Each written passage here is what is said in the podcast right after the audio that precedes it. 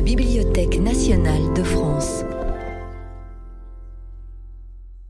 Dans le cadre du cycle L'art en histoire, Dominique de Fonréau revient sur le parcours du peintre Eugène Delacroix à travers des toiles qui se réfèrent à la littérature. Bonsoir à tous. Je vous souhaite la bienvenue donc euh, à la BNF pour ce cycle de conférences L'art en histoire. Euh, la première a permis d'avoir une intervention de José Luis Diaz euh, en lien avec l'exposition autour de Baudelaire. Et ce soir, nous accueillons Dominique de Fonréau, qui est conservatrice générale du patrimoine au musée du Louvre. Elle est en charge de la médiation de la programmation culturelle, mais auparavant, elle a dirigé notamment le musée national Eugène Delacroix et elle a été chargée des collections de photographies au musée d'Orsay. Elle enseigne également à l'école du Louvre et elle est rédactrice en chef de la revue Histoire de l'art que je conseille à tout le monde. Elle a également publié de nombreux ouvrages d'histoire de l'art, j'en cite quelques-uns.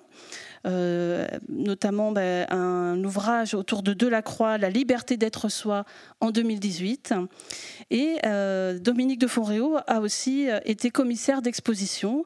je ne peux pas citer toutes les expositions dont elle a été commissaire, mais quand même, je conseille d'explorer les catalogues d'exposition dans l'atelier au musée d'Orsay en 2005.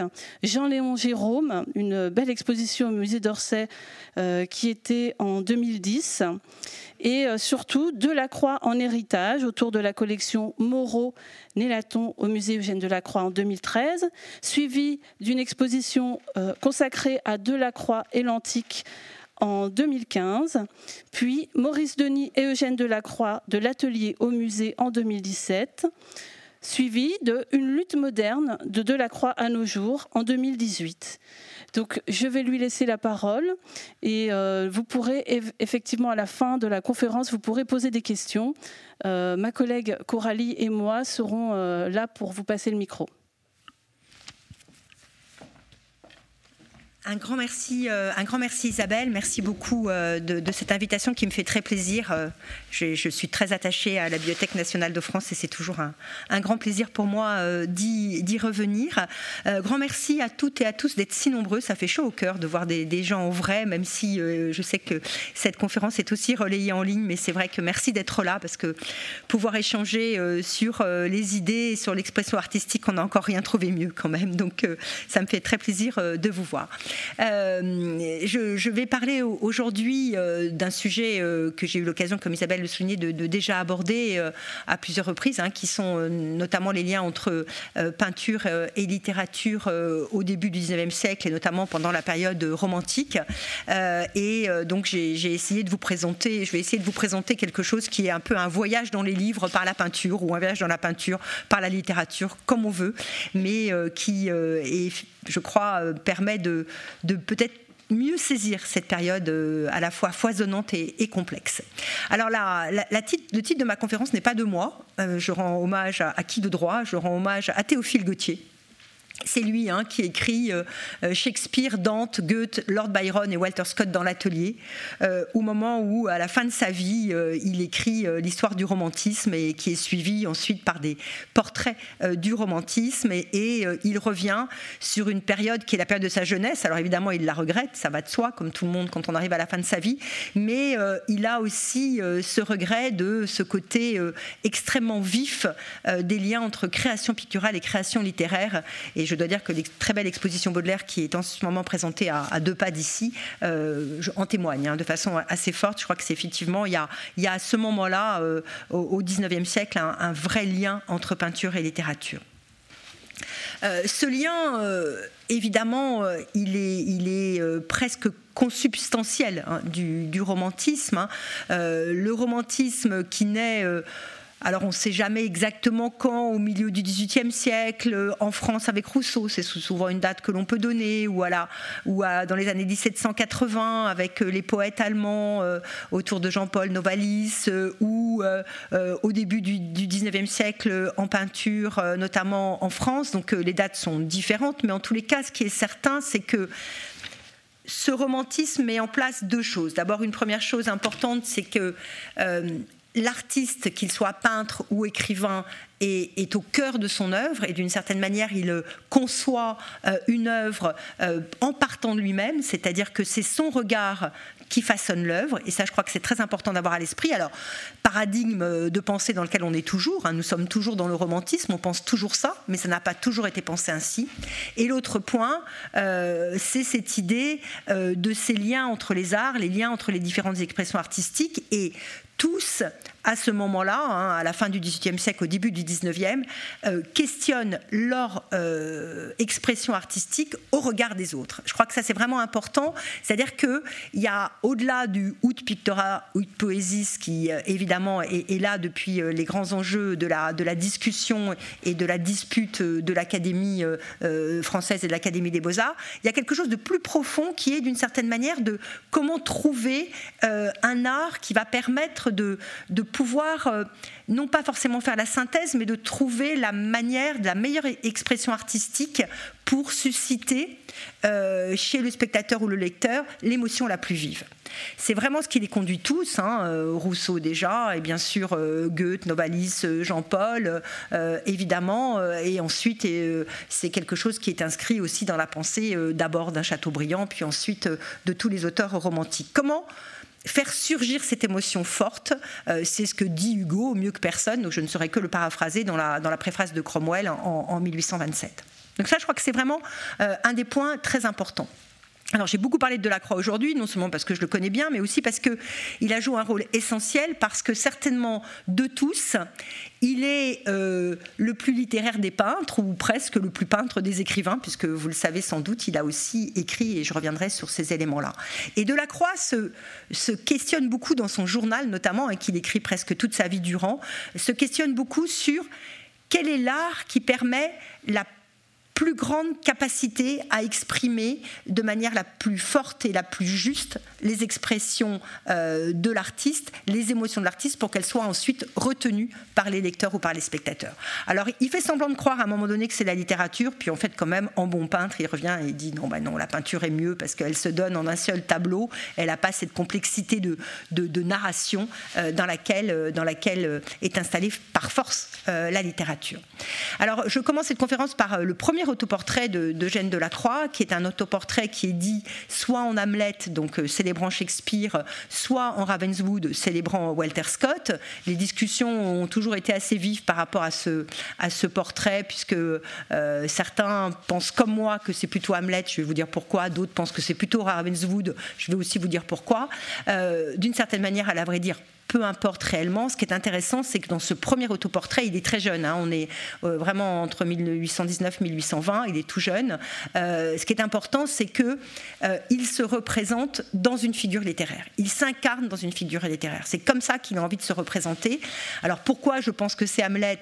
Parce qu'il porte l'habit noir des étudiants, qui est celui que Shakespeare fait porter à Hamlet, donc euh, de ce point de vue-là, et aussi, je vous montrerai un peu plus loin, un peu, un peu plus loin, quand il peint Hamlet ou quand il lithographie Hamlet, il lui donne des traits extrêmement proches de celui qu'il s'est donné ici. Cela étant, le, Edgar Ravenswood de la fiancée de la mère mort de, Walter Scott n'est pas forcément absurde, c'est pour ça que je ne, conteste pas cette explication-là, euh, puisque euh, euh, ce héros hein, dans la fiancée de la mère mort, qui est, qui est donc publié juste avant en français du moment où, de, où Delacroix a peint cette œuvre-là, c'est aussi un jeune homme, un jeune homme qui est déshérité, un jeune homme qui, se, qui est confronté à des, à des soucis d'argent, et à ce moment-là, Delacroix, qui a été orphelin précoce, est en et à ce moment-là non seulement orphelin, mais en plus dépouillé par certains de ceux qui auraient dû le soutenir. Donc évidemment, beaucoup euh, appuient vers cette euh, explication-là. Peu importe, à vrai dire, aujourd'hui, ce n'était pas ça le sujet, mais c'est pour montrer euh, cette importance de la littérature chez Delacroix. Autre point de, pour montrer cette importance de la littérature chez Delacroix, c'est le fait qu'il a très tôt non seulement écrit son journal, comme je le disais, non seulement entretenu une correspondance qui était une correspondance écrite. On voit bien que les lettres que Delacroix envoie sont des lettres qui ne sont pas des premiers, euh, des premiers gestes, ce sont des, lettres qui sont euh, euh, travaillées, et ça, il le fait très tôt. La correspondance a d'ailleurs été publié dans les années 1930, c'est dans la bibliographie en cinq tomes, et il y a aussi un site qui a été monté par la, l'université euh, Sorbonne Université et le musée de la Croix, qui est en ligne, hein, qui n'est pas complet, mais dans lequel vous trouvez beaucoup d'éléments. Et le journal, la meilleure édition, c'est celle qui a été faite par Michel Hanoche en 2009 chez Corti, et je vous la, elle est aussi dans la bibliographie. Mais en plus de ce journal et de cette correspondance, de la Croix, euh, quand il est âgé entre 16 et 20 ans, donc à peu près, il est né en, 98, donc euh, autour de 1815-1818, écrit trois textes, deux courts romans ou deux longues nouvelles, on peut dire comme on veut, et une pièce de théâtre. Et que ces euh, trois textes ont été, euh, grâce à la générosité de Pierre et Nicole Guénan, donnés au musée de la Croix, et qu'on a pu, ça fait partie de mes petites fiertés personnelles, les éditer comme des romans, puisqu'ils ont été acceptés par le comité de, de, lecture de Flammarion, non pas en histoire de l'art, mais en littérature. Donc ça, j'étais plutôt assez contente, parce que c'était une manière de célébrer ces éléments-là. Et Alfred, dont je vous montre ici euh, deux pages hein, de du manuscrit qui est donc conservé au, musée de la Croix, euh, Alfred euh, doit beaucoup à la littérature anglaise. On voit que, euh, que Delacroix, très jeune, a, lu, a lu la littérature anglaise. Il se piquait de parler anglais, je vais y revenir, et, et de lire l'anglais, même d'essayer d'écrire en anglais. et il est très nourri par, par ces éléments-là.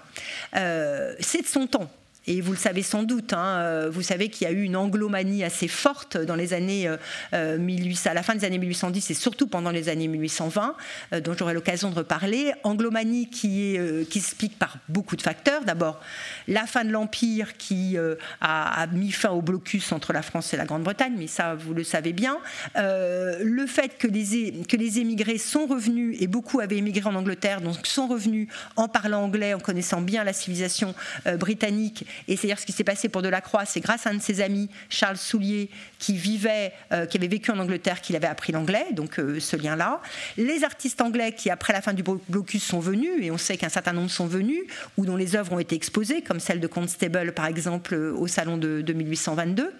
Euh, et puis aussi, et j'en reviendrai tout à l'heure, la représentation très importante en 1827 des œuvres de Shakespeare au théâtre de l'Odéon en anglais et en vrai Shakespeare, si je peux me permettre de dire ça, puisque auparavant, Shakespeare était connu par ce qu'on peut appeler traduction, mais qu'on peut aussi appeler des adaptations, dont celle notamment de du 6, hein, avec lequel on avait euh, tout le monde euh, évidemment euh, travaillé auparavant. Et du 6 avait essayé de transformer le drame shakespearien en tragédie classique française. Donc c'est quand même un enjeu assez intéressant, vous en conviendrez avec moi. Et tout ça avait bien sûr nourri cette anglomanie il n'y a qu'à vous, vous, reporter notamment euh, au fameux texte de Stendhal, Racine au Shakespeare, pardon, qui est publié au début des années 1820. Je voulais vous présenter aussi euh, euh, donc l'autre, un autre des textes, hein, qui est la pièce de théâtre Victoria ou les dangers de la cour. et elle, Victoria ou les dangers de la cour, toi, tient beaucoup plus, en fait, là aussi, euh, d'intrigues, non pas euh, de, l'époque shakespearienne, mais plutôt euh, des intrigues qui ont été popularisées par les, romans anglais, notamment féminins, du début du XIXe siècle. Donc on voit que Delacroix était fin connaisseur de ces éléments-là. Et je bien sûr, dans la bibliographie, la publication que, nous avons faite pour ces manuscrits est, indiquée, et je vous renvoie au texte qui est assez facile à trouver, évidemment, puisqu'on a publié ça, je crois, en 2018, si je ne dis pas de bêtises. Donc euh, quand euh, Gauthier nous rappelle au début des années 1870 qu'à ce moment-là, euh, Shakespeare, Dante, Byron, Walter Scott étaient, étaient dans l'atelier, c'est vrai qu'il y a là une volonté d'inspiration littéraire nouvelle. C'est-à-dire que, vous le savez aussi très certainement, le moment est un moment de renouveau des arts, de renouveau des arts que ce soit euh, la peinture, et euh, cette idée de renouveau des arts passe aussi par, par, cette idée romantique, de renouveau des arts du théâtre, hein, c'est d'ailleurs ce que défend euh, Stendhal dans Racine ou Shakespeare. Et donc, il y a tous ces artistes dont je vais parler aujourd'hui, sont des artistes qui sont mus par cette envie de renouveler l'art.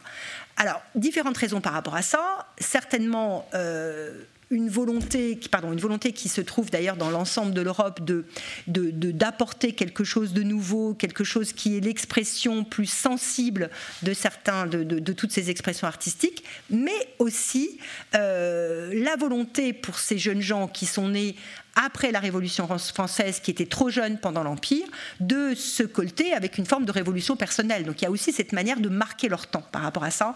Et ça, ça a été très bien montré par euh, Sébastien Allard et Marie-Claude Chaudonneret dans la génération romantique, et c'est un des points intéressants. Donc là, la référence littéraire, et notamment la référence littéraire à Dante, à Shakespeare, qui au début du XIXe siècle sont morts depuis longtemps, euh, mais aussi à des auteurs qui, eux, sont ou encore vivants ou viennent juste de disparaître, comme Goethe, euh, Walter Scott ou Byron, euh, c'est une nouvelle source d'inspiration.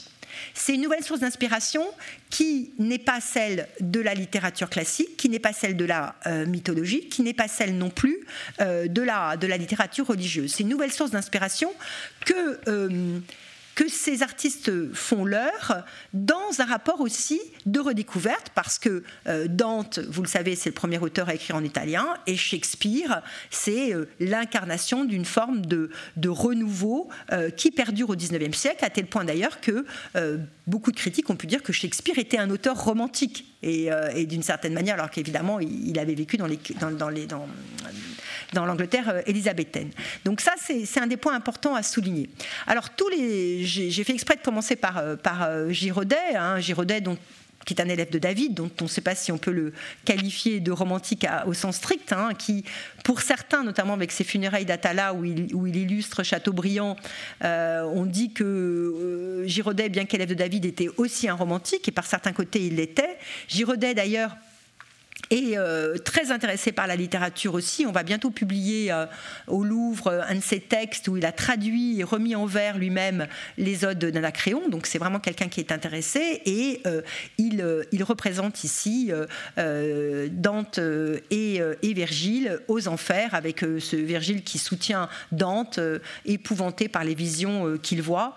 je voulais simplement vous dire, pour ceux d'entre vous qui ont peut-être eu l'occasion de la voir, qu'il y a eu une très belle exposition sur l'enfer de Dante à Rome euh, à l'automne dernier. Donc euh, Dante devient là aussi un personnage hein, qui compte alors qu'il n'avait finalement été assez ignoré jusque-là. Euh, et il y a ce goût de la découverte, goût de la découverte qui est aussi en lien avec une forte pensée romantisme des peuples à disposer d'eux-mêmes. Hein. C'est aussi un, des enjeux aussi par rapport à cela et notamment pour l'Italie. Euh, ce qui est intéressant, c'est que vous voyez que les expressions euh, d'œuvres qui sont qui sont liées à Dante ne sont pas du tout identiques. Ici, je vous montre quelqu'un qui était aussi un élève de David, mais qui est plutôt dans ce qu'on appelle le style troubadour.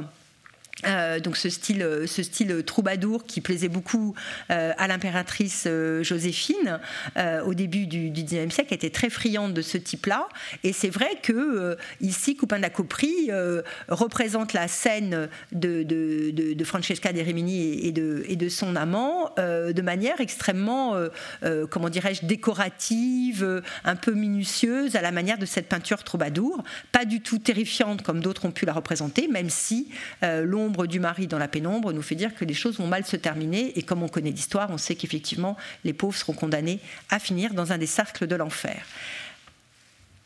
Alors c'est un sujet qui, intéresse beaucoup de la Croix, Dante. Euh, parce qu'il y a euh, certainement, et c'est quelque chose qu'on verra tout au long de cette conférence, euh, un intérêt des peintres romantiques pour le drame, pour la noirceur, pour la terreur.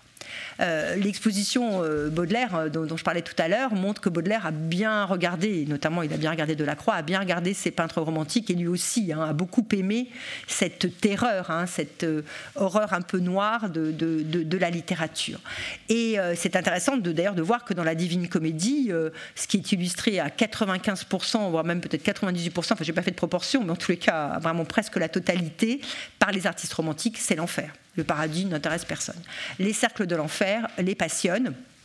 Et euh, euh, Delacroix euh, a un vrai intérêt pour Dante, hein, puisque sa, première œuvre présentée au salon, au salon de 1822, est Dante et Virgile aux enfers, dit aussi la barque de Dante. Et là, je vous montre une étude qu'il avait faite pour, pour, ce tableau, qui est la tête de Dante, inspiré d'ailleurs des portraits anciens de, de, Dante et, et, Virgile, avec quelque chose de très fort. Hein. J'ai toujours trouvé que ce rapport à l'isocéphalie, et à, la tête qui se dégage comme ça d'un halo noir est, extrêmement fort. C'est une très belle feuille qui est conservée euh, au Louvre. Le tableau, le voilà. Hein, donc, euh, euh, c'est un tout jeune homme. Hein. encore une fois, il est né en 1798. Donc, Il a, il a 24 ans, donc c'est vraiment un tout jeune homme. comme quoi d'ailleurs quand on critique parfois de jeunes artistes qui s'affirment, on a oublié qu'au 19e siècle, ils s'affirmaient finalement assez tôt. Et c'est une, une œuvre qui lui permet de se faire remarquer très vite par la critique. Alors il est en partie euh, critiqué par certains, mais aussi tout à fait célébré, notamment très célébré par un jeune euh, avocat qui vient de Marseille qui s'appelle Adolphe Thiers, hein, qui fait de, la Croix son champion à ce moment-là, ce qui aidera d'ailleurs beaucoup de la Croix quand Thiers est ensuite devenu euh, ministre pendant la, pendant la monarchie de juillet. ce qui est intéressant ici, c'est qu'il représente quelque chose qui n'a jamais été représenté, hein, et que, et ça aussi, ce qui est très intéressant chez Delacroix, c'est qu'il n'illustre pas il n'est pas dans quelque chose qui est directement une illustration. Il a, euh, dans, dans son rapport à la littérature, il a un rapport à la littérature qui est un rapport d'imagination, qui est un rapport de sensation, si je peux employer ce terme, bien que plutôt, ce soit plutôt un terme qu'on applique à, Cézanne, mais il y a ce rapport-là, c'est un rapport de ressenti. Comment j'ai compris le texte, comment je l'ai lu, comment j'en donne quelque chose. Et c'est vrai pour Dante, et vous verrez, on le verra tout à l'heure aussi, par exemple, pour, pour Shakespeare. Donc, euh, Là, ici, euh, donc, euh, euh, les, Dante et, Virgile donc, sont, sont sur la barque hein, et ils il, s'éloignent de la ville de, Dito en, flammes. Et il y a les damnés et les damnés qui sont terrifiants. En fait, ces damnés font très peur. Il y en a un qui mord le bout de la, barque. la scène est absolument terrifiante. En fait, hein. tout est sombre. Il y en a un qui mord le bout de la barque. Il y en a d'autres qui sont en train de se noyer. et, c'est quelque chose de, de d'extrêmement dur. Hein. Il y a une terreur très grande dans tout cela.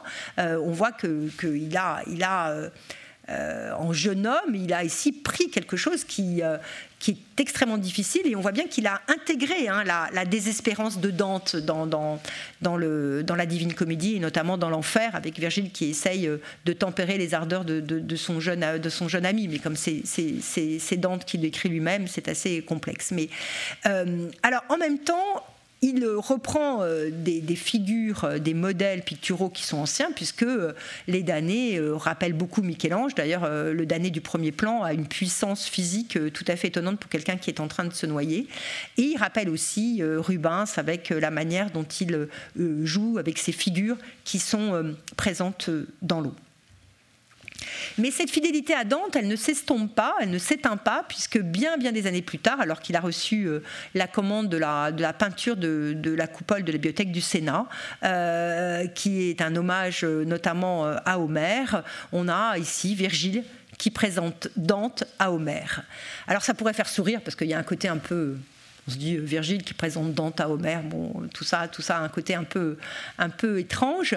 Mais ce que je crois, c'est que on a là l'importance de la littérature chez Delacroix et on a là presque une célébration euh, de sa propre bibliothèque, en fait, de ce propre univers qu'il a conçu euh, grâce au livre et de cette, de cette importance pour lui euh, des maîtres anciens, notamment Virgile, Homère, mais, mais aussi ici Dante, donc quelque chose auquel il rend hommage et la présence très forte de Dante bien longtemps après ses années de jeunesse.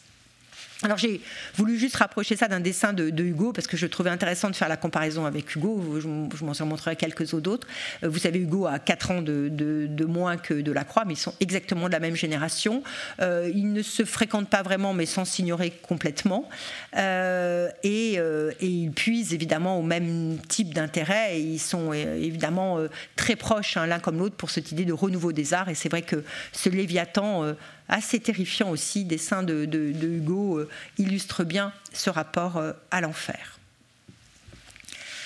Alors Dante, un, artiste qui, a disparu depuis très longtemps au début du 19e siècle, hein, il est mort depuis très longtemps, mais dont le, l'intérêt est, revivifié par des traductions des textes et aussi par cette redécouverte, notamment par les nationalistes italiens, d'un texte qui est revendiqué comme italien du fait d'avoir été publié euh, en italien directement. Donc ça, c'est un point important. Euh, mais l'intérêt pour la littérature euh, de Delacroix et de ses contemporains, c'est aussi de la littérature contemporaine. Et certainement, un des auteurs qui les a le plus influencés, c'est Byron.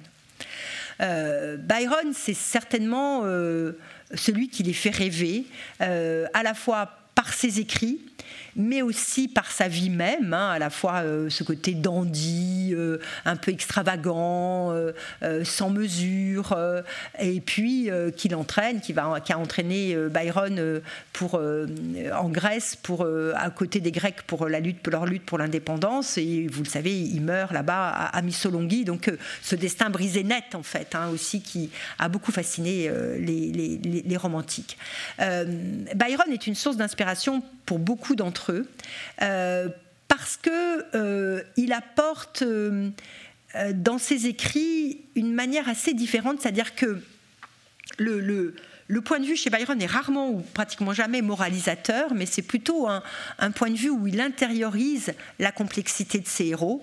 Et euh, un, de ses héros euh, qui a été beaucoup euh, représenté, c'est Mazeppa, hein, ce prince polonais qui est condamné à être attaché nu à un cheval fougueux au galop, et que Jéricho ici représente dans la nuit profonde, avec un détail sur les liens tout à fait étonnant et euh, une puissance ici presque autobiographique. Hein. Vous savez sans doute combien euh, Jéricho euh, était attaché au fait de monter, hein, à l'équitation et la passion qu'il avait pour les chevaux. Et là ici, le cheval et l'homme font corps avec quelque chose de, très fort et en même temps ils sont l'un et l'autre contraints par les liens qui les unissent. Mazeppa a été aussi euh, représenté par Delacroix, hein, notamment avec ce très très belle feuille que je trouve absolument splendide euh, du cheval. Hein. Là aussi, euh, Delacroix était très admiratif non seulement de Byron, mais aussi de Géricault, auquel il, doit beaucoup, hein, puisque Géricault l'a beaucoup soutenu dans les jeunes années de, de, Delacroix dans l'atelier de Pierre-Narcisse Guérin. Et là aussi, cette même idée de ce cheval extrêmement puissant. Les, chevaux de, de, Géricault comme de Delacroix sont des chevaux extrêmement puissants, et de l'homme attaché en euh, par un destin qui, bien sûr, le brisera. Hein. Il n'y a pas de sens, euh, il n'y a pas de chance d'y réchapper.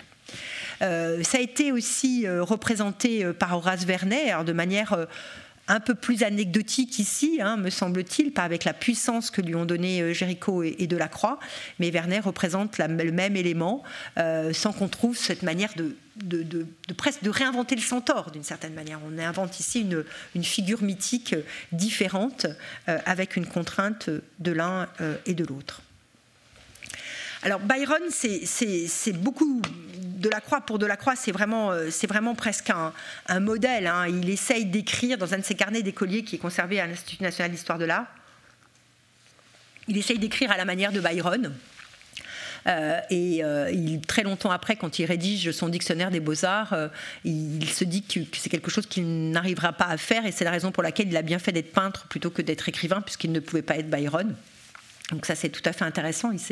Chacun se donne ses modèles. Donc il est très présent dans l'atelier de Delacroix. C'est certainement euh, avec Shakespeare un, des, auteurs qu'il a le plus représenté. Euh, il est très présent et il est très présent euh, pour le sens du drame et pour le sens du drame historique. Ce qui est intéressant, et, ça c'est vrai pour, pour Delacroix, mais c'est vrai aussi par exemple pour un artiste comme Paul Delaroche, hein, ou c'est vrai aussi pour Victor Hugo dans, ses pièces, hein, que, je pense à Cromwell bien sûr, mais c'est vrai aussi pour, pour, pour évidemment Ruy Blas ou d'autres éléments c'est que c'est que euh, il y a euh, cette envie du drame et du drame historique, c'est-à-dire d'aller chercher aussi dans l'histoire des périodes sombres, des périodes difficiles qui permettent aussi d'illustrer. Euh, et il y a quelque chose aussi, c'est pour ça que j'aime bien faire cette comparaison avec Hugo, euh, il y a quelque chose de très théâtral. Euh, ici, les deux Foscari, donc c'est lié donc à Venise, hein, et le, doge Foscari qui, est installé sur, son, trône, enfin c'est pas vraiment un trône puisqu'il est pas roi, mais sur sa, sur sa, chaise, voit se faire amener son fils euh, qui a euh, en fait euh, trahi donc trahi Venise et donc qu'il est obligé de condamner, qu'il est obligé de condamner, il n'a pas le choix. Donc il y a une tension très forte puisque évidemment entre son, son, devoir par rapport à la République vénitienne et, son devoir par rapport à son fils, il est écartelé. On retrouve d'ailleurs un thème qui avait été créé par David avec Brutus, hein, quand Brutus voit ramener les voit ramener les corps de ses fils. Donc il y a, il y a cette tension là, mais ce qui est intéressant, c'est la manière très théâtrale dont Delacroix le traite. le théâtre est très présent. Et vous le voyez bien là, on a comme une sorte de proscenium, hein, on a comme s'il y avait une scène, hein, comme si on entrait, enfin vous le voyez mieux que moi parce que c'est plus grand derrière vous que devant moi, mais donc il y, a, comme une sorte de scène et surtout l'éclairage est construit comme ça. L'éclairage est un, éclairage scénographique hein, où il y a une lumière qui est à la fois euh, devant, qui éclaire le devant de la scène, euh, qui éclaire les deux hommes, l'homme et le fils, ce qui permet aussi de renforcer cette tension et qui éclaire par derrière, un peu comme s'il si, y avait, euh, si on était sur une scène de théâtre et que l'opérateur avait éclairé des lampadaires au gaz derrière pour, pour le faire. Donc ça, je pense que c'est important. Il y, a, il y a ce rapport au théâtre, dans ce rapport à, à ce qui fait tableau, c'est-à-dire à la fois tableau en peinture, mais aussi tableau euh, théâtral. Donc ça, c'est vraiment un des points. L'autre point, et ça a été une très belle exposition qui a été organisée au Musée de la Croix l'année dernière, donc euh, le Jaour El Pacha, euh, c'est un, long poème de, Byron que de la Croix illustre à plusieurs reprises. Euh, et là, c'est la, première de ces, représentations qui est conservée à, Chicago. Et le, le Jaour El Pacha, c'est ce, duel pour une femme, enfin ce duel, cette lutte pour une femme entre le Jaour qui est un occidental et le Euh, donc, euh, qui, euh, qui est un, ottoman. Et on retrouve là, dans cette scène-là, quelque chose qu'on a vu un tout petit peu avec Mazeppa, la puissance des chevaux, la manière dont les cavaliers font corps, l'idée aussi d'une lutte à mort et d'une lutte à mort pour une femme, donc cette, cette manière aussi d'associer à la fois la puissance virile et l'émotion et l'émotion féminine, et ça c'est quelque chose qui est très fort. Hein. Il y a très très longtemps, je ne l'ai pas mis dans la bibliographie, mais il y a très longtemps j'avais été commissaire euh, d'une exposition au musée de la musique qui s'appelait L'invention du sentiment. Et euh, cette exposition nous avait permis euh, de montrer combien cette littérature, cette peinture, cette musique, ce théâtre romantique se fondent aussi sur cette tension entre les passions de la raison, du cœur, donc les passions du cœur et du courage cornélien et les passions euh, de l'amour sentimental. Hein. Donc euh, c'est vraiment un, moment où on est toujours déchiré par ces éléments-là et euh, le tableau de, de, de la Croix le souligne. Autre illustration très forte hein, de, Byron, et j'ai pris des tableaux de différentes périodes, comme vous voyez, pour vous montrer que c'est quelque chose qui, perdure, c'est le prisonnier de Chillon, là aussi qu'il a représenté à plusieurs reprises, hein, cette, cette, ce, destin euh, tout à fait épouvantable de, François Bonivard, hein, enfermé dans le château de, Chillon. C'est un poème qui a été écrit par Byron en 1816 quand il séjournait en Suisse avec les Chélet, Hein, donc, euh, et c'est d'ailleurs à, ce moment-là que, Marie Shelley a, écrit son, fameux roman. Donc, euh, sur euh, Frankenstein. Et c'est c'est vrai que là c'est l'enjeu de la de la prison de de l'éloignement de, de, la terreur en fait de l'enfermement. Et ce qui est important à avoir à l'esprit c'est que la force de, de, ces représentations littéraires de Delacroix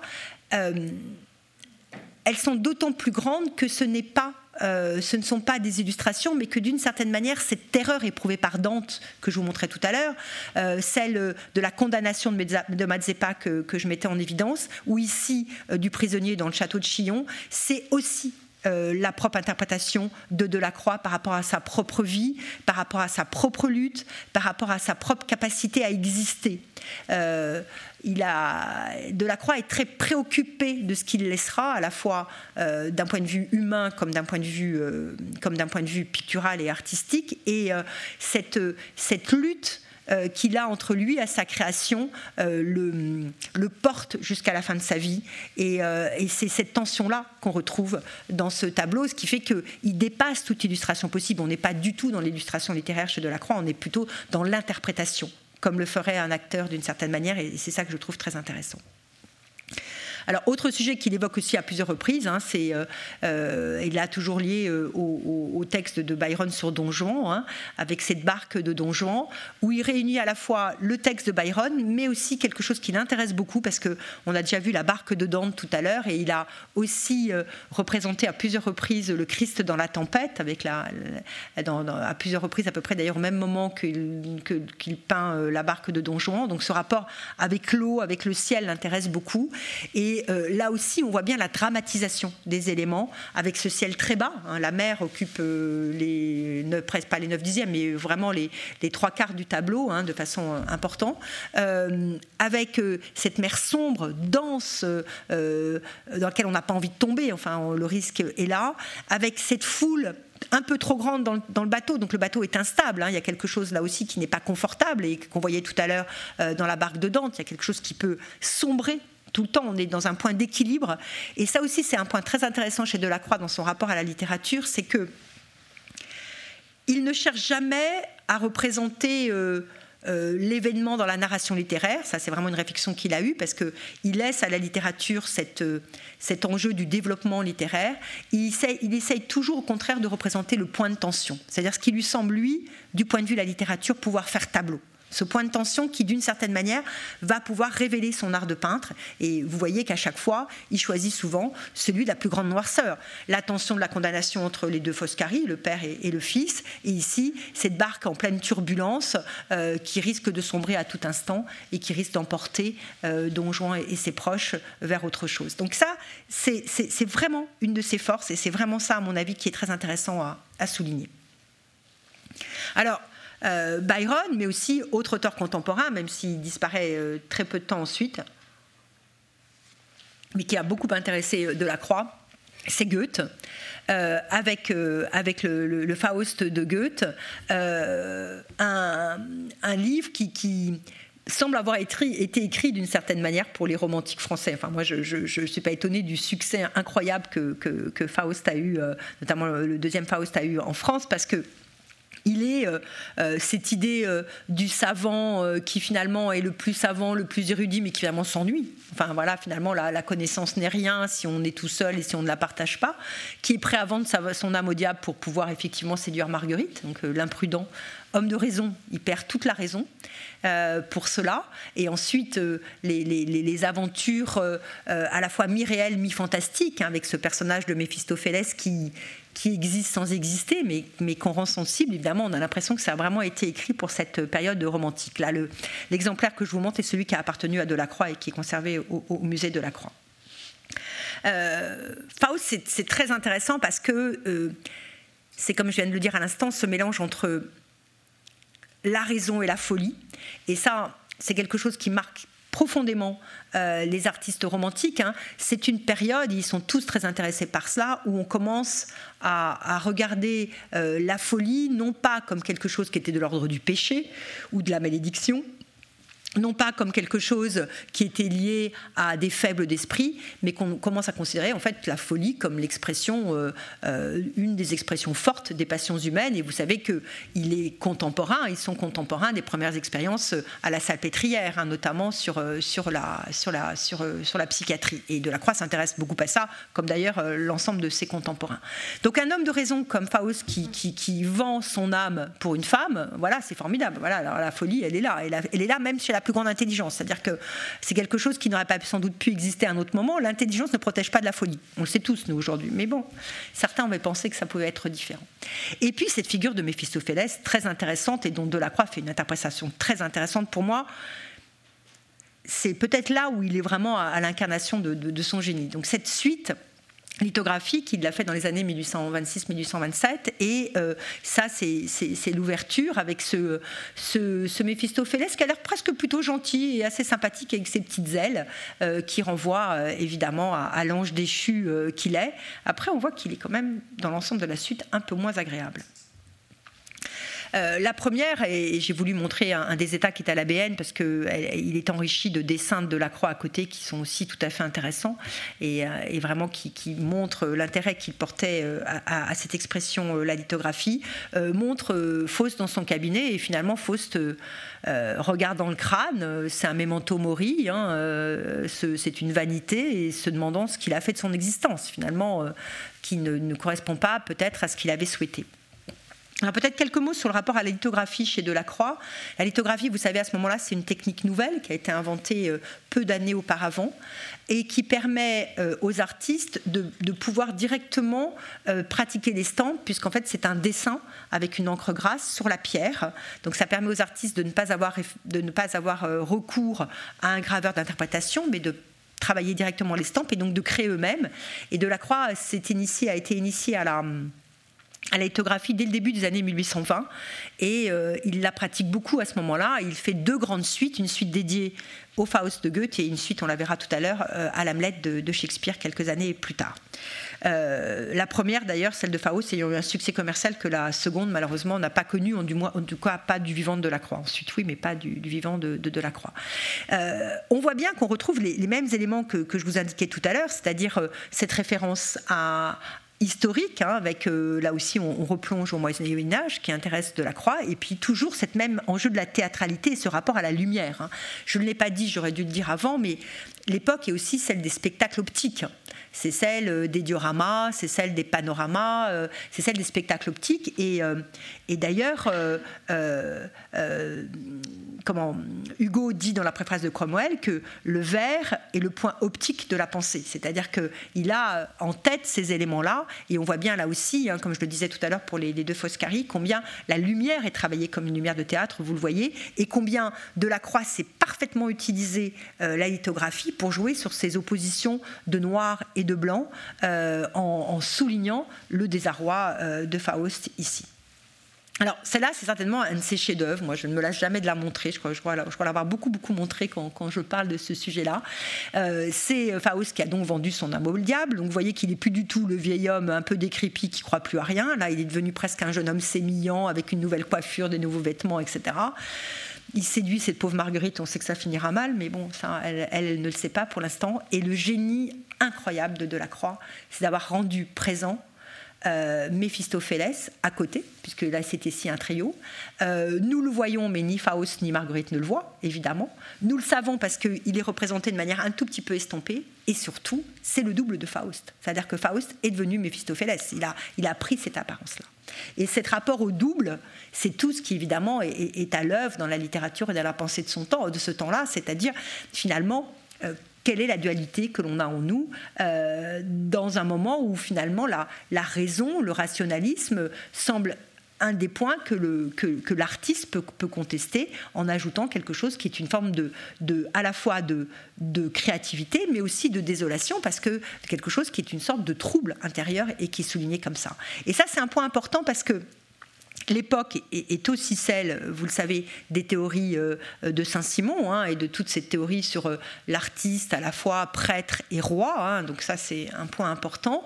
Et l'artiste apparaît à partir de ce moment-là. Et alors là, Baudelaire euh, a su en tirer parti mieux que personne. Il en a fait, il a transformé ça de manière géniale, comme le seul qui soit capable d'échapper à cette transformation euh, euh, industrielle, euh, positiviste du 19e siècle. Et, et là, Delacroix l'introduit très bien avec cette notion de merveilleux. Méphistophélès n'existe pas, mais il est là, présent, et il est comme un double. Et cet enjeu du fantastique, il vient le puiser aussi dans la littérature. Donc ça, vraiment, pour moi, c'est vraiment une des, de ses œuvres certainement les plus magistrales et, et, et splendides.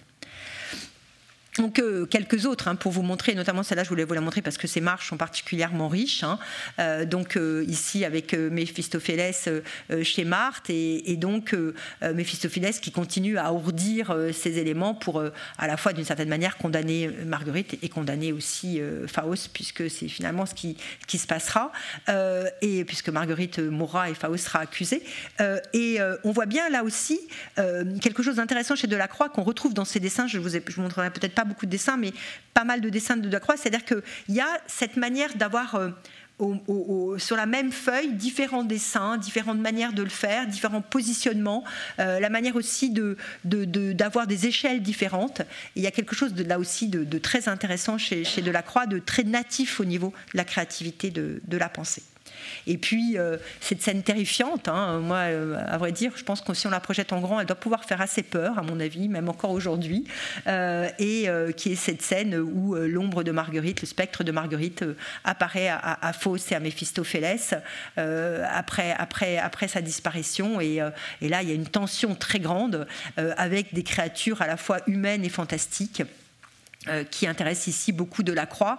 C'est vrai que euh, c'est dans la littérature qu'il est allé chercher cette dimension euh, à la fois fantastique et onirique, comme si la littérature, pardon de le dire comme ça, et c'est une allusion à quelqu'un qu'il n'a pas connu, mais lui passait, passer le miroir en fait. Hein. Je pense qu'il y, a cet enjeu-là en fait, cette traversée du miroir que, lui, permet, la littérature et cette manière qu'il a de vivre avec ses héros littéraires. Je vous parlais là tout à l'heure de l'hommage qu'il rend toujours à Dante euh, dans les années 1840 au Sénat, mais c'est quelque chose qu'il fait aussi euh, à l'Assemblée nationale, pour le décor de la bibliothèque de l'Assemblée nationale, euh, avec Orphée, par exemple. Donc il y, a, quelque chose qui est, vivant, qui est vibrant dans ce rapport à la littérature.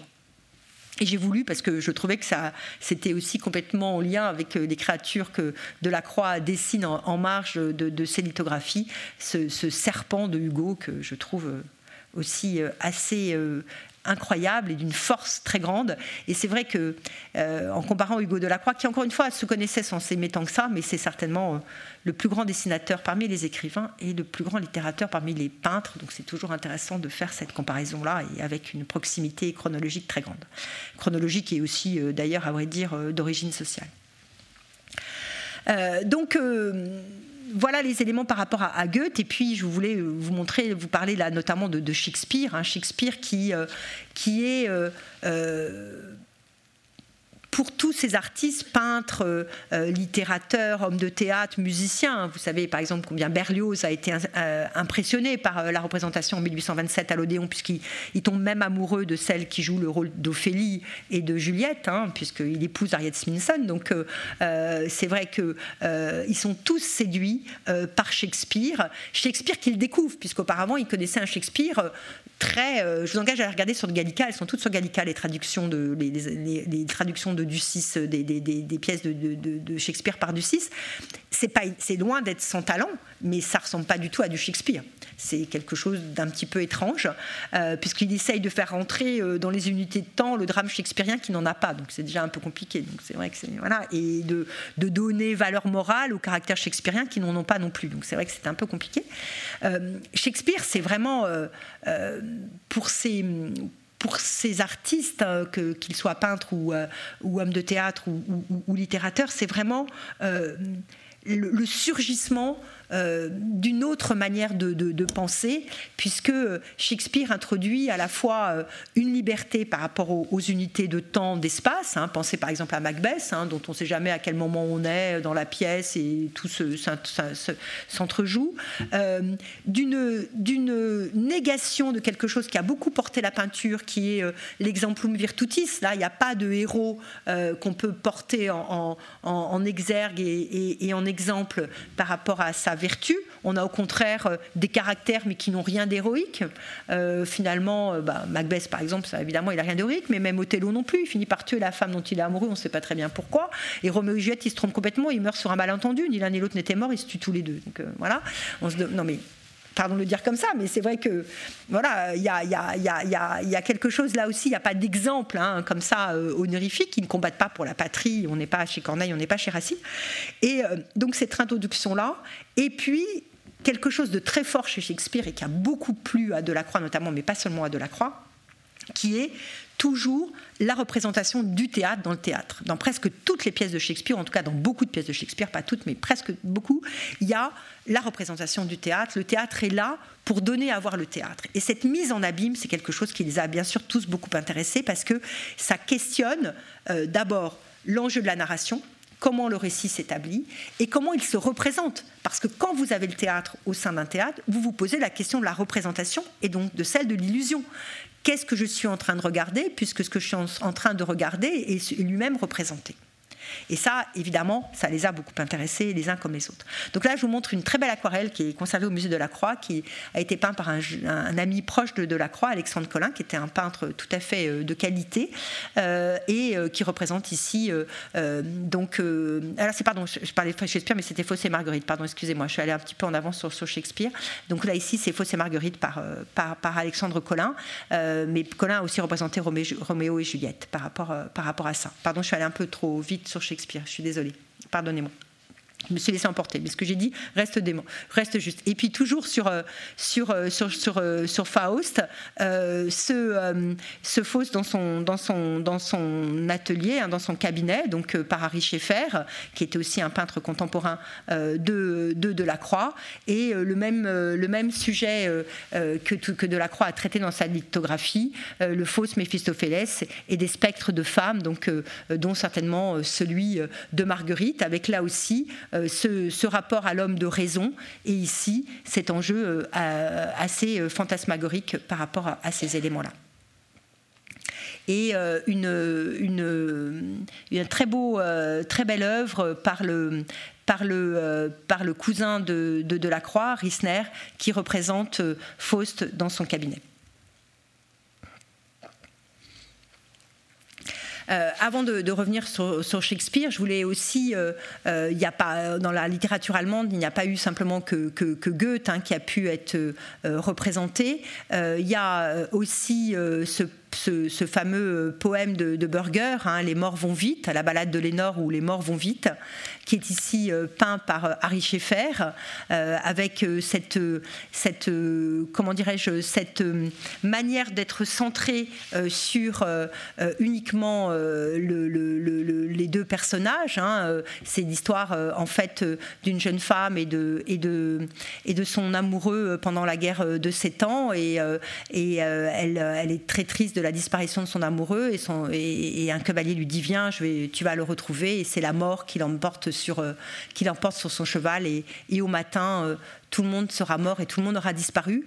Où on retrouve ici euh, ce rapport entre l'homme et, sa monture, hein, ça de manière très forte. Et puis cet univers extrêmement sombre qui est ici représenté et qu'il l'est aussi dans un très beau tableau, très fort tableau euh, d'Horace Vernet sur le même sujet, la balade de Lénore, donc inspiré par Burger, un texte qui date de la fin du XVIIIe siècle euh, et qui est conservé euh, à Nantes, avec quelque chose d'ici très fort parce que la, le, cavalier apparaît déjà comme la mort, c'est-à-dire que on voit que la jeune fille est entraînée dans quelque chose qui sera sa perdition et qu'elle est au plus sombre de la nuit par rapport à cela donc c'est un tableau euh, très marquant. Cette balade de, de Lénore a, beaucoup inspiré. Elle a aussi euh, inspiré euh, des littérateurs. Elle a inspiré notamment Aloysius Bertrand. donc elle est, elle est très au cœur. Elle a aussi inspiré Nerval, hein, qui était très intéressé par ce texte. Et c'est un texte qui, souligne la brièveté de la vie, qui souligne ici la manière dont l'homme est, victime de son destin, la manière dont il y a quelque chose d'extrêmement complexe dans cette destinée humaine qui, peut être la nôtre et que soulignent ici euh, euh, les artistes romantiques. Alors pardon pour euh, être allé un peu vite sur Shakespeare alors qu'on parlait encore de Faust, pardon, je me suis laissé emporter par mon envie d'en parler, mais je reviens pas sur ce que j'ai dit, donc cette importance de, Shakespeare au début du 19e siècle, à tel point d'ailleurs que, Shakespeare a pu être qualifié d'auteur romantique hein, par, les contemporains, et à tel point que vraiment ils ont fait sien euh, ils ont fait leur, en fait, euh, ces, euh, ces, pièces. c'est Florence Nogrette, dans le théâtre romantique, je crois que je l'ai mis dans la bibliographie, qui dit que sans Shakespeare, pas de drame romantique. C'est-à-dire qu'elle a, elle a, très bien montré dans un, texte qui, qui, est, qui, est, assez ancien, mais qui a regardé toute son actualité, qui a été publié chez, chez, pour la collection Point de Seuil, elle a très bien montré combien c'est l'introduction de Shakespeare qui libère, qui libère notamment le théâtre romantique, à la fois en termes de narration, euh, avec le fait de pouvoir échapper effectivement euh, aux, trois, grands, euh, aux trois grands préceptes hein, d'unité, donc aux trois grandes unités. ça, c'est un, des points. Et elle montre aussi très bien comment, dans la mise en scène, qui est à ce moment-là beaucoup faite par les, auteurs eux-mêmes dramatiques, hein, ou, par, ou par les décorateurs, mais beaucoup par les auteurs dramatiques, elle montre combien c'est cet imaginaire shakespearien avec un Shakespeare qui ne dit jamais vraiment tout. Et ça, c'est quelque chose qui est extrêmement intéressant, c'est que euh, euh, dans Shakespeare, euh, on ne sait jamais si Hamlet c'est le plus fou, le plus raisonnable de la pièce. Et je vous renvoie, c'est accessible sur Internet, à la magnifique interprétation de Gérard de Sarthe dans, dans, la pièce mise en scène par Chéreau aux Amandiers de Nanterre il y a maintenant assez longtemps. On ne sait pas bien Il est peut-être complètement fou. Il est peut-être le seul qui soit anormal et tous les autres qui sont complètement fous. On ne sait pas bien, en fait, à vrai dire. Macbeth, on ne sait pas très bien s'il est complètement manipulé ou c'est lui qui manipule tout le monde. Euh, Othello, s'il est si conscient de ce qui lui arrive. Et c'est ça qui est très intéressant chez Shakespeare. Et euh, tout est possible. Et d'ailleurs, c'est ce qui donne euh, créativité à toutes les mises en scène ensuite. C'est qu'en fait, on peut à peu près tout dire de, ces différents, de ces différents personnages qui ne sont encore une fois pas des, par des héros, mais qui incarnent par contre dans leurs attitudes quelque chose de très profondément humain. Et c'est ça aussi qui a beaucoup séduit les, les, romantiques, qu'ils soient littérateurs, hommes de théâtre ou, ou peintres. Et ça, c'est un des points très intéressants le, les pièces de Shakespeare sont, euh, deviennent très très vite euh, en France, euh, à partir des années 1820, des sources d'inspiration pour les peintres, mais aussi pour les graveurs. il y a un nombre d'illustrations de Shakespeare. Il y a une thèse qui a été récemment soutenue à Rouen sur ce sujet-là, très intéressante. Il y a un nombre d'illustrations de Shakespeare très très grande, avec une très grande variété, et où on voit que ce qui intéresse les auteurs français de ce moment-là, les artistes français de ce moment-là, ce sont les drames shakespeariens. Ce qui est représenté, c'est Roméo et Juliette, c'est Macbeth, euh, c'est Othello, euh, c'est Hamlet. Euh, finalement, assez peu les pièces qui seront représentées plutôt à la fin du Xe siècle ou au début du XXe, c'est-à-dire notamment Le songe d'une nuit d'été, Les joyeuses commères de Windsor ou des éléments comme ça. Ce qui intéresse là, c'est vraiment le drame. On va chercher le drame et on va chercher un drame shakespearien qui est nourri aussi des brumes de Walter Scott ou euh, des poèmes de Byron. C'est-à-dire que euh, comme ils découvrent tout au même moment, d'une certaine manière, on voit bien que la réception de Shakespeare en France, elle est aussi portée par la réception euh, de Byron ou de Walter Scott. C'est ça qui est extrêmement intéressant. Et cette lithographie que je vous montre ici, c'est une des premières représentations de Delacroix de, de Shakespeare. Hein. C'est Macbeth et les sorcières, où Macbeth rencontre les sorcières dans la lande et essaye de savoir quel sera son destin. Et, euh, euh, c'est une lithographie d'une très grande noirceur. On le voit avec euh, là aussi des personnages, ces sorcières qui désignent Macbeth, qui sont, qui sont devant, c'est une sorte de sabbat hein, avec ce grand, ce grand chaudron devant elles et cette nuée dans laquelle vont apparaître les ombres des, des rois que, que Macbeth, dont Macbeth se, veut l'héritier, mais dont il, il ne sera en fait que le meurtrier puisqu'il tuera Duncan, le, le roi d'Écosse. Donc euh, euh, cette scène-là euh, des, sorcières dans Macbeth a été beaucoup représentée. Ici, c'est une peinture d'Alexandre de Camp, hein, qui est aussi un contemporain de Delacroix, avec cet intérêt sur ces personnages qui sont des personnages à la fois irréels mais si présents, qui sont des personnages qui parlent du mal, qui parlent du côté sombre et qui n'auraient jamais pu exister dans une pièce de Corneille ou dans une pièce de Racine, qui sont quelque chose qui invente une autre manière de regarder et de regarder euh, le théâtre et la représentation. Et euh, de la même façon, là aussi, c'est Chasserio, hein, qui est un jeune élève d'Ingres quelques années plus tard, qui admire aussi beaucoup de la croix et qui vient ici euh, représenter ces Macbeth et les sorcières, avec quelque chose qui est une forme de tension assez grande hein, entre les deux groupes, où on retrouve à la fois, c'est intéressant parce qu'ici, il est à la fois, d'une certaine manière, fidèle à la composition des Horaces de David et en même temps au côté assez sombre de, de, de la croix avec cet univers-là. Et euh, de nouveau, euh, toujours aussi Chasserio avec ce Macbeth et, les rois d'Écosse. C'est aussi un très joli euh, tableau qu'on avait eu l'occasion, comme plusieurs d'entre eux, d'exposer dans l'exposition Shakespeare romantique qui avait eu lieu à, Saint-Omer il y a quelques années.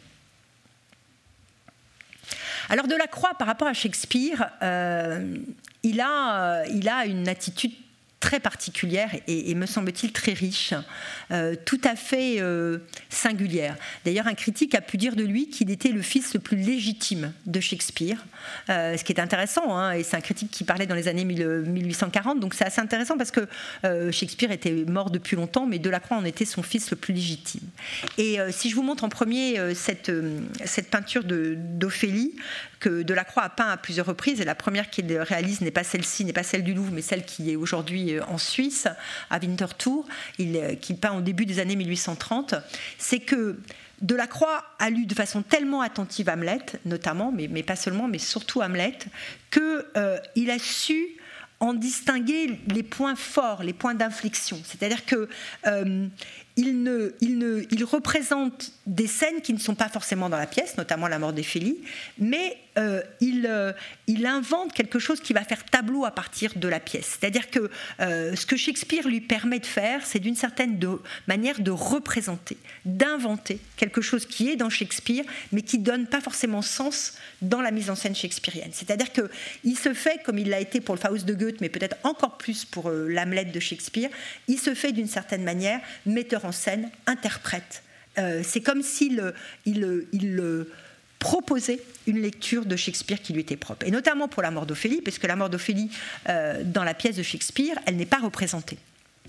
Euh, elle est simplement euh, énoncée par la reine, par la mère d'Hamlet, qui dit au frère d'Ophélie, Laerte, qui lui dit que, que sa sœur n'est plus, puisqu'elle s'est noyée et qu'elle a été euh, victime, dit la reine, d'une branche jalouse, la branche qu'on représente d'ailleurs ici, branche euh, d'ailleurs dont on ne sait pas, Shakespeare ne nous en dit rien, de la croix non plus, si cette branche a cassé fortuitement et donc euh, Ophélie s'est noyée accidentellement, ou si Ophélie avait délibérément été choisir une branche qui ne la retiendrait pas pour se laisser emporter dans l'onde de la, de, la, rivière.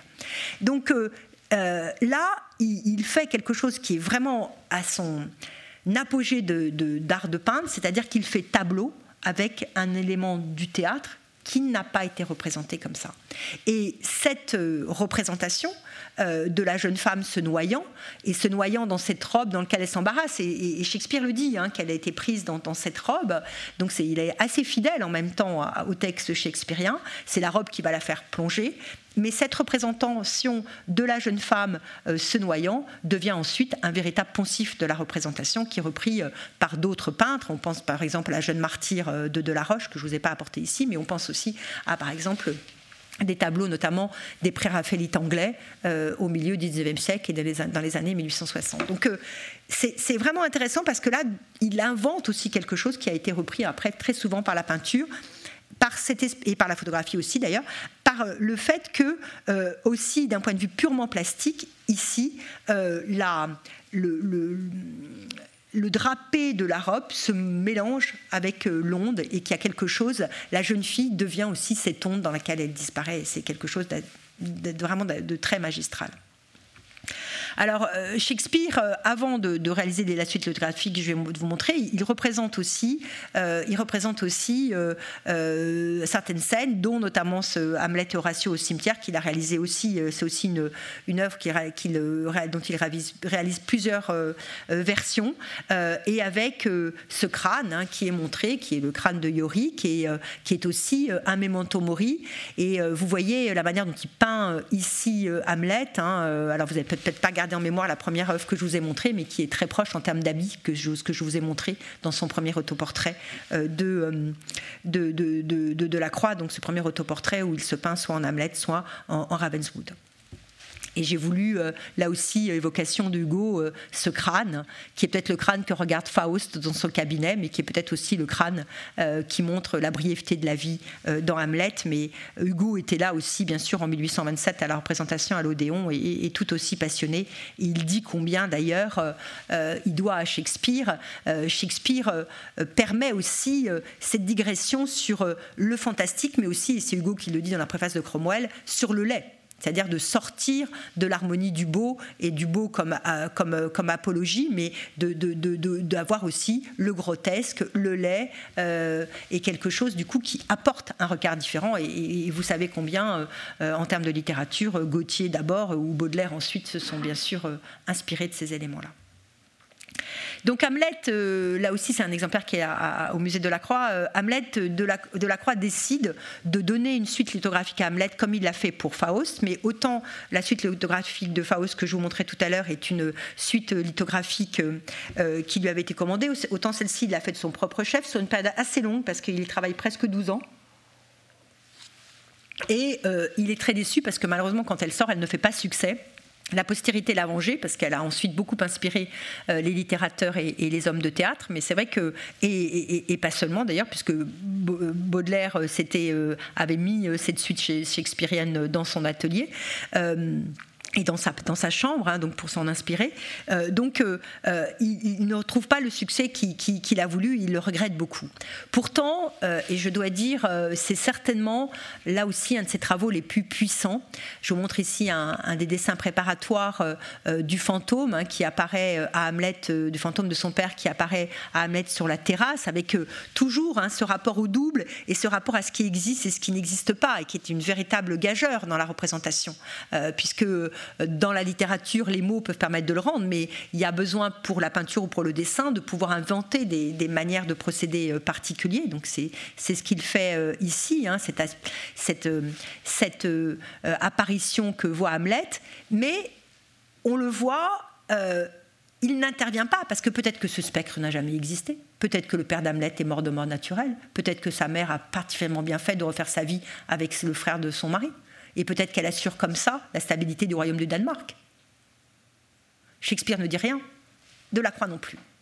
Et on voit bien aussi qu'il installe ça de la même façon sur une scène de théâtre, en jouant aussi beaucoup du rapport au, théâtre, hein, puisqu'avec ce personnage au premier plan, on est presque dans la didascalie en fait. On est comme une sorte de, réflexion euh, et de, réflexion théâtrale, un peu comme s'il avait composé euh, ces éléments-là pour le théâtre.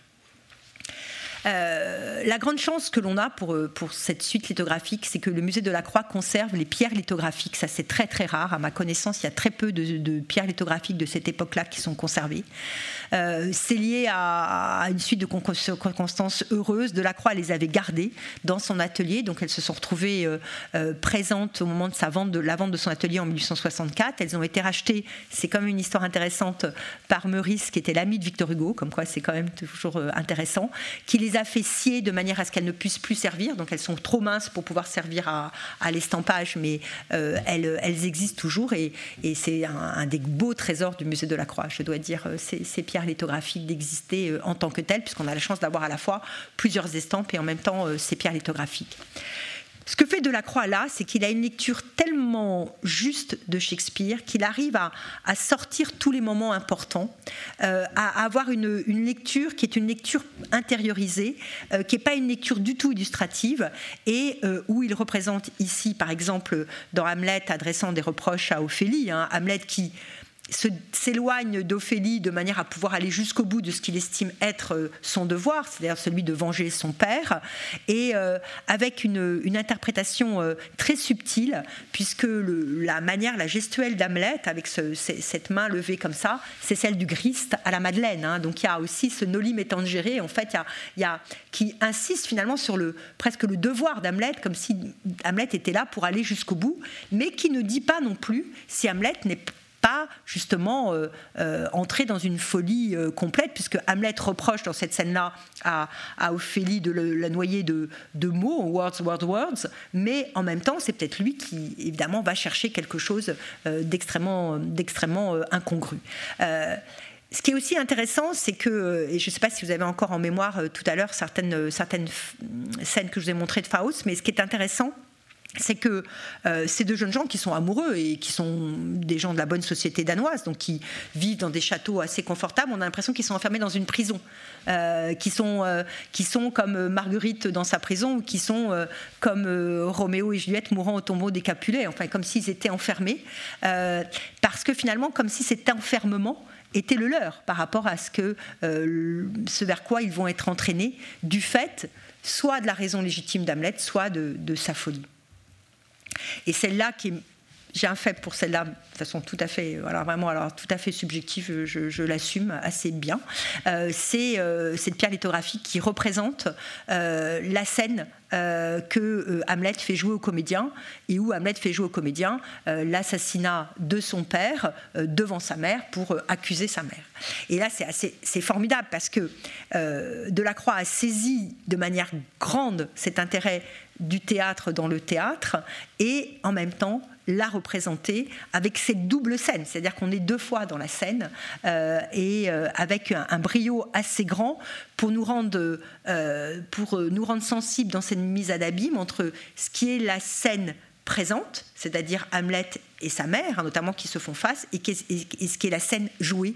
Et euh, euh, ces œuvres ont beaucoup séduit Baudelaire, je le disais tout à l'heure, mais bien longtemps après, euh, ont été regardées par des metteurs en scène comme Craig à la fin du 19e siècle, ou par Chéreau, beaucoup plus tôt, hein, beaucoup plus tard. Hein, Chéreau a, été euh, très intéressé euh, par ces, euh, ces, représentations de la croix. Et d'ailleurs, le, le, Hamlet que je mentionnais tout à l'heure, de la fin des années 1980, début des années 90, tient beaucoup de, ce, de ces estampes. Euh, d'autres interprétations, hein. ici c'est Chassaillot dont on a vu euh, tout à l'heure euh, des éléments donc, par, rapport, par rapport à Macbeth. Chassaillot a réalisé non seulement des, des, peintures mais aussi des eaux fortes d'après Othello, avec quelque chose où il se souvient de Delacroix et notamment de l'évocation de Venise hein, par Delacroix. On, on voit qu'il a, qu'il a certainement vu certains des tableaux de Delacroix inspirés par Venise. Delacroix qui n'est allé jamais nulle part. Et ça certainement c'est ce que j'aurais dû dire depuis le début, c'est que Delacroix est allé au Maroc et en Angleterre. Ce sont les deux seuls voyages qu'il fait. L'Angleterre en 1825, euh, le, le Maroc en 1832, des voyages courts. Et tout le reste de ces voyages sont des voyages littéraire, imaginaire. Il n'est pas allé à Venise qu'il représente. Et euh, donc se, souvient de, ces éléments-là et, euh, souligne aussi euh, cette, cette, proximité entre, à ce moment-là, l'Othello devenu éperdument amoureux et, et. Et la scène a l'air tout à fait irénique et, sympathique, mais comme on sait que ça va se finir mal, évidemment, c'est beaucoup moins facile. Et c'est un, un des hum, un des maîtres de la, Croix, un artiste qui était un peu plus âgé que lui, qui s'appelait Jules Robert Auguste, qui était sculpteur mais aussi peintre, qui représente euh, cet Othello et Desdémone euh, tout à fait euh, intéressant, parce qu'en fait, il, il, semble là aussi une scène d'amour, mais la manière dont Othello est représenté, beaucoup plus grand que nature, avec une sorte de peau de bête dont on a l'impression qu'il est du coup une sorte de fauve, est très impressionnant. Et alors, je dois dire, j'ai pas mené d'enquête, mais j'ai toujours eu envie de penser que les créateurs de Disney, de La Belle et la Bête, avaient vu ce tableau. Mais en fait, je n'en sais rien. C'est juste, alors là vraiment, c'est, mais j'ai toujours eu envie de le penser, ce qui n'est peut-être pas vrai du tout. Mais en tous les cas, ce qui est intéressant ici, c'est que euh, c'est la scène d'amour, mais euh, Jules Robert Auguste laisse entendre évidemment que les choses ne vont pas se passer si bien et que cette puissance d'Othello va, va dévorer et faire disparaître euh, Desdémone. Alors Delacroix représente aussi euh, Roméo et Juliette, c'est un très joli tableau qui, est présent au, musée de la Croix. Et ce que je trouve très intéressant, c'est que euh, euh, dans cette représentation, hein, qui est là aussi le moment de la plus grande noirceur, parce que c'est le moment où Roméo découvre Juliette évanouie, la croit morte, et il va se tuer, et ensuite Juliette se réveillera, elle mourra. Donc c'est le moment vraiment de désespérance complète, alors que tout pourrait s'arranger. Là, elle pourrait se réveiller et tout irait bien. On a presque envie que ça se passe comme ça. Mais ça ne se passe pas comme ça. Ils sont donc au, tombeau des Capulets. Et ce qui est très intéressant, c'est que vous voyez combien euh, les traits de Roméo ne sont pas si éloignés de ceux d'Hamlet. Hein. Il porte le même type de vêtements. Et surtout, euh, sa, Juliette, c'est une Ophélie.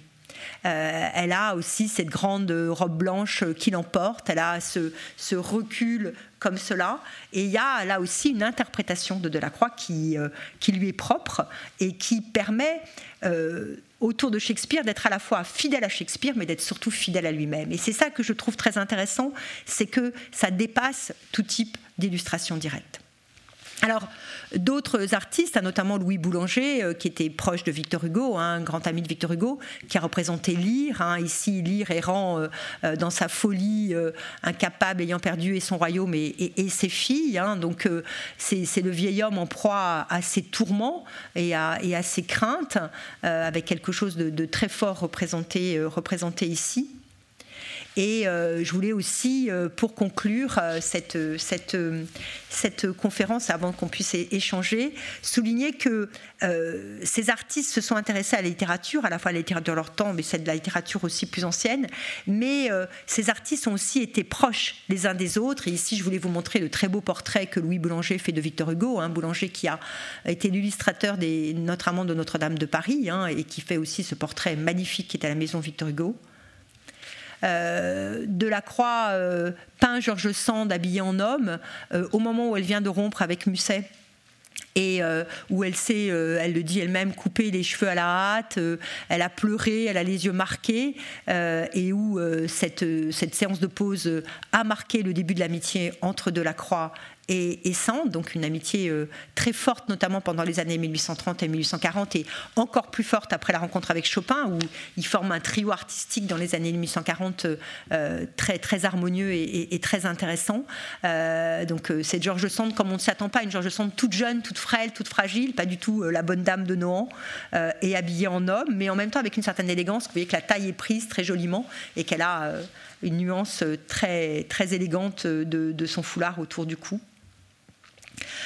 Alexandre Dumas, hein, qui était très proche de Delacroix, et euh, alors surtout à ce moment-là, au moment où il est ici représenté par Deveria. Euh, après, il se fâche un peu parce que Delacroix n'a pas un caractère très facile et Dumas n'est pas toujours simple non plus, donc il se fâche un peu. Mais ils ont été très amis à ce moment-là et jusque dans le milieu des années 1830. Et, surtout, euh, Dumas réalise une série de conférences en 1865 qui sont ensuite publiées au Mercure de France, où il révèle beaucoup d'anecdotes de Delacroix et où beaucoup de choses en fait liées à, Delacroix ont été, euh, ont été liées à ce que, à ce que Dumas euh, euh, a, pu, a pu en dire. Et puis, deux, deux auteurs qui ont été à leur manière euh, différemment proches euh, de, Dumas, qui sont de, de, Delacroix, qui sont un peu plus jeunes que lui, mais qui montrent aussi l'importance que la littérature avait pour lui. Gauthier, euh, auquel Delacroix a toujours été reconnaissant, parce que Gauthier a toujours, toujours soutenu Delacroix dans ses critiques, avec la générosité de Gauthier. Hein. Gauthier était un homme généreux, comme le montre d'ailleurs ici Nadar, hein, dans cette magnifique photographie avec cette grande, grande chemise blanche qui, qui l'habille. Et donc, Gauthier toujours toujours très présent pour Delacroix et Gauthier très admiratif de Delacroix dans l'histoire du romantisme dont je parlais tout à l'heure. Euh, euh, le portrait qu'il fait de Delacroix est un, portrait fort. Et puis Baudelaire, sur lequel je voulais conclure. Baudelaire, qui avait fait de Delacroix son champion.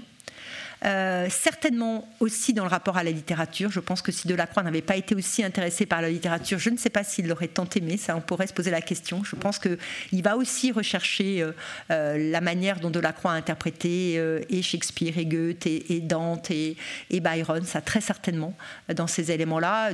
Baudelaire qui avait accroché chez lui une partie des, ou la totalité des estampes de Delacroix sur Hamlet. Baudelaire qui se prend d'une passion inextinguible pour Delacroix. Hein. Vous savez que Baudelaire naît euh, euh, au public, hein, d'une certaine manière, comme critique d'art, hein, pour les premiers salons euh, du milieu des années 1840. Et il fait tout de suite de Delacroix son champion, à tel point d'ailleurs que Delacroix, qui à ce moment-là n'est plus vraiment aussi jeune et est devenu pas si facile de caractère, trouve que ce jeune homme prend beaucoup de place dans la manière dont il, lui, dont il le célèbre. mais Baudelaire reste extrêmement fidèle. Et Baudelaire et Delacroix, qui quand même finissent, euh, euh, peut-être pas par se rencontrer réellement, mais euh, on, sait qu'il il y a eu des liens entre eux, des lettres entre eux, et Delacroix a été notamment très reconnaissant à Baudelaire de l'avoir défendu au moment de l'inauguration des peintures de Saint-Sulpice au début des années 1860. Donc, euh, quand Jacob et et Héliodore euh, et, le, temple d'Héliodore ont été euh, dévoilés dans, la, chapelle des Saints-Anges à Saint-Sulpice, et Baudelaire, qui, pour qui Delacroix incarne très profondément le génie pictural, parce qu'il incarne celui de l'imagination, de quelque chose qui est puisé euh, euh, dans euh, la puissance littéraire, dans la puissance des rêves, dans la puissance de la recréation et des rêveries, des créatures réelles et irréelles. Et c'était comme ça, en hommage aussi à la belle exposition qui se tient, que je voulais terminer ma, ma conférence.